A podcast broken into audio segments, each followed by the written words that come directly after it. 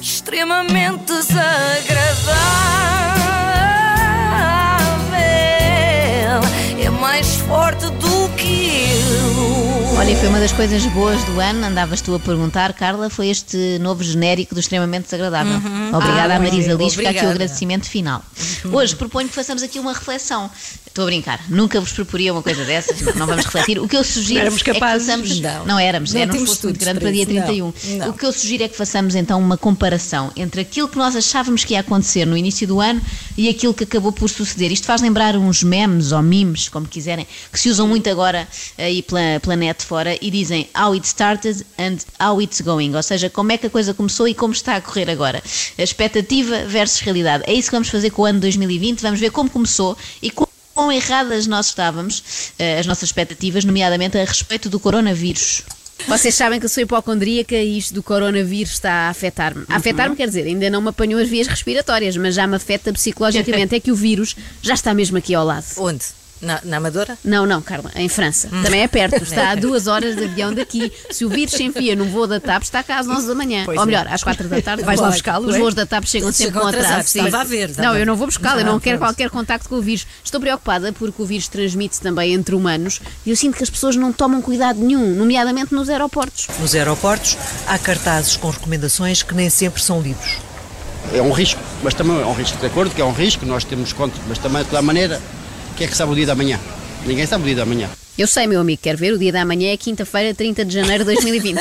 Bravo. E tanto Portanto, tempo. reparem, já fim de janeiro, fim de janeiro eu já estava a sofrer com isto. É e também é engraçado a ingenuidade das pessoas. Havia uns cartazes nos aeroportos, como se fosse suficiente, não é? Está ali um aviso sobre o Covid. Ah, mas foi escusado eu estar a preocupar-me com tanto tempo de antecedência, não é? Eu ia ter muito tempo para sofrer depois, mas comecei cedo. Acompanhei o andamento do vírus como quem acompanha no Uber Eats a deslocação do estafeta, no mapa. Nesta altura, o Covid-19 era uma coisa muito longínqua. As reportagens sobre o assunto eram feitas na China e não aqui no Pingo Doce a ver quantos rolos de papel higiênico é que levava cada cliente.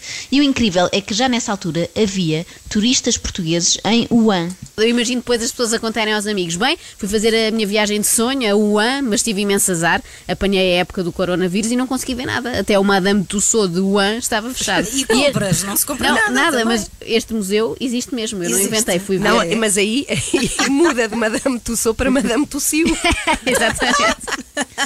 Eu só fui buscar este Eu, som. eu vou confessar uma coisa. Eu Em jeito ia de fazer homenagem. esta piada agora. Ia fazer Outra agora. vez. E pensei, ah, já tinha, já tinha feito há um ano a mesma. Era plágio, era plágio de ti mesma. Eu fui buscar este som assim em jeito de homenagem para verem como a Ana Galvão às vezes é tão engraçada. Normalmente Ah, acontece uma vez obrigada. por ano, neste caso ia acontecer duas, não é? Janeiro e dezembro, com a mesma piada. Bem, em 2020 aconteceu nesse dia, pronto, e para o ano há de acontecer, não sabemos se em janeiro, se em dezembro, é esperar. É o caso de um português que vive em Wuhan há 5 anos e que há praticamente duas semanas que quase não sai de casa. Saio já com, as, com, com a máscara, com tudo, eh, vou, estou fora o mínimo tempo possível e evito eh, contacto próximo com pessoas e, obviamente, multidões. Que sonho. É um sonho não há contacto com pessoas. mesmo. É caso para dizer, tem muito cuidado com o que desejas. Portanto, passado dois meses estávamos É nós verdade. trancados em casa. E eu confesso que inicialmente até foi giro, mas depois começou a amassar. É, ao fim dos dias tornou-se aborrecido. A, a mim também me aconteceu, sim. Dias, dias não, não. Eu só comecei a ficar aborrecida ali em dezembro, por volta de dia 30. Ah, foi? Então, mas isso Foi, foi, ontem, ontem. portanto, pelas pois, minhas contas. isso Bom, foi ontem. mas quanto ao Covid, não fomos as únicas a enganar-nos. Não só a Graça Freitas disse que o vírus em princípio não chegava cá, talvez convencida de que este SARS-CoV-2 tinha tão pouco sentido de orientação como a própria DGS, tivemos também Cristina Ferreira a perguntar isto. Mas olha lá, consegue arranjar explicação porque é que só afeta os chineses? Não, porque começou lá e porque eles também, os chineses. Está bem, mas estavam lá muitos estrangeiros. Eu desculpo sempre perguntas semi-absurdas dos Mas pacientes. era incrível o coronavírus ter, ter essa noção. Saber, não é? ele- Ah, não, este- este- Ele entrava num corpo e dizia: Espera lá que este senhor é alemão, não é Vamos chinês. sair, vamos sair." vamos sair, saiam, saiam. Foi engano, foi engano. Nós, apesar de tudo, divertimos-nos muito em 2020, Pois, bem, inconscientes. sim, Bom, em janeiro, E em por falar em Cristina Ferreira, e aquela altura em que, ridícula e precipitadamente, nós pensávamos que a mudança do Cláudio Ramos para a SIC, da SIC para a TVI, aliás, era a transferência televisiva do ano. Está bem, está. Olha, ontem à noite até me assustei quando pus no Passadeira Vermelha porque de repente parecia que o Cláudio tinha morrido. Pois é a sensação de que eu sei que a vida dá muitas voltas, mas provavelmente foi a pessoa com que eu mais gostei de contracenar em televisão. Calma, Ana Marques, calma, calma. Está tudo bem. De Carnasci daquela luz de baixo, de carro. São 12 minutos.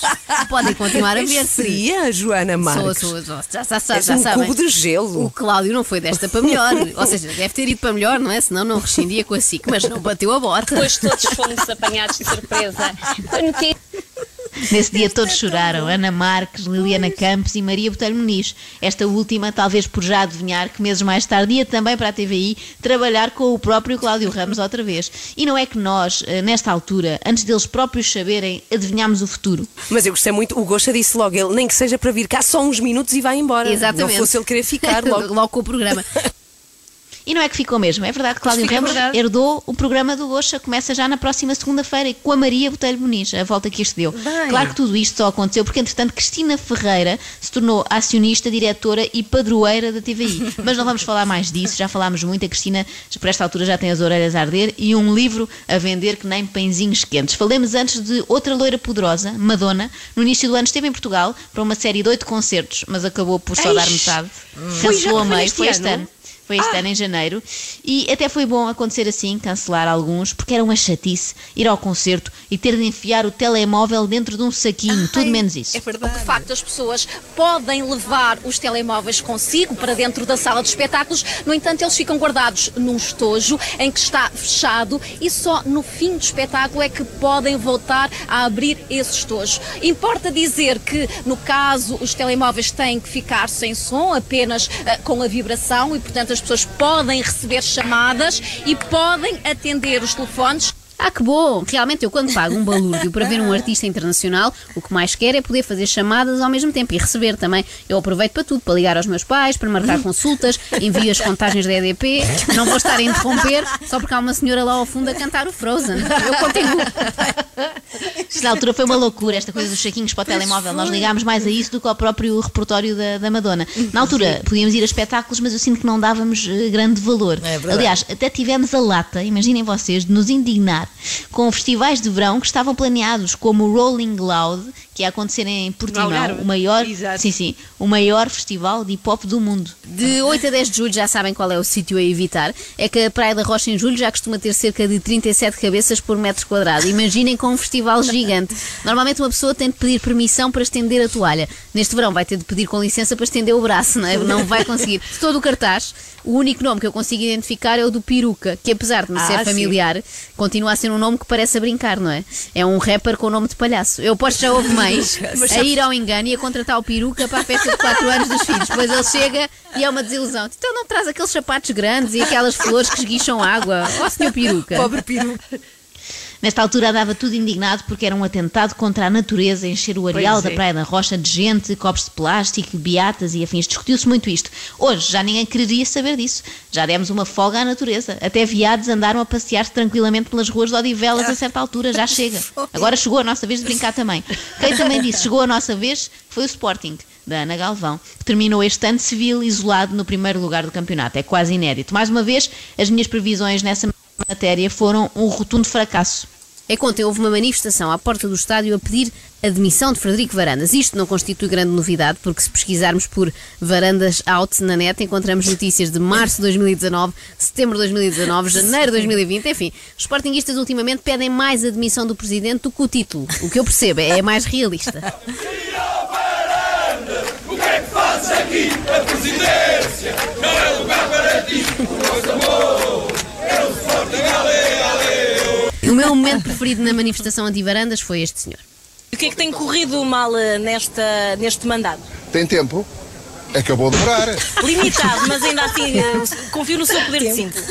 Tem tempo. tempo. Depois Tem disto, a jornalista sentou-se e o senhor deu uma palestra de hora e meia. E ainda lá está. E ainda está. E pronto, agora é só aguentar mas o primeiro lá lugar. Lá está. Lá o está. senhor, o Varandas, todos. E o Sporting no primeiro lugar já há muitas Isso. jornadas. Agora só tem de aguentar mais 23 jornadas, coisa pouca, que no fim, acredito que até este adepto se ofereça para lhe erguer uma estátua, não é? E pronto, fica aqui provada a nossa falta de jeito para prever o futuro. Foi tudo ao lado, tudo. Estamos por isso perfeitamente habilitadas a abraçar uma carreira na astrologia. Eu volto para o ano, que é como quem diz eh, segunda-feira, e prometo lançar-vos búzios. Búzios esses que a Ana vai recolher à praia quando der Vou. o primeiro mergulho do ano. Combinado? Vai ser domingo. Quando é que vai Já ser? posso sair Domingo? dia 3. Boa. Então, Sim. dia 3, não é? De Sim. janeiro, domingo, lá estarei. Dar um Ai, mergulho e a recolher búzios para vocês. Não fiques Será? doente, outra vez. Extremamente desagradável.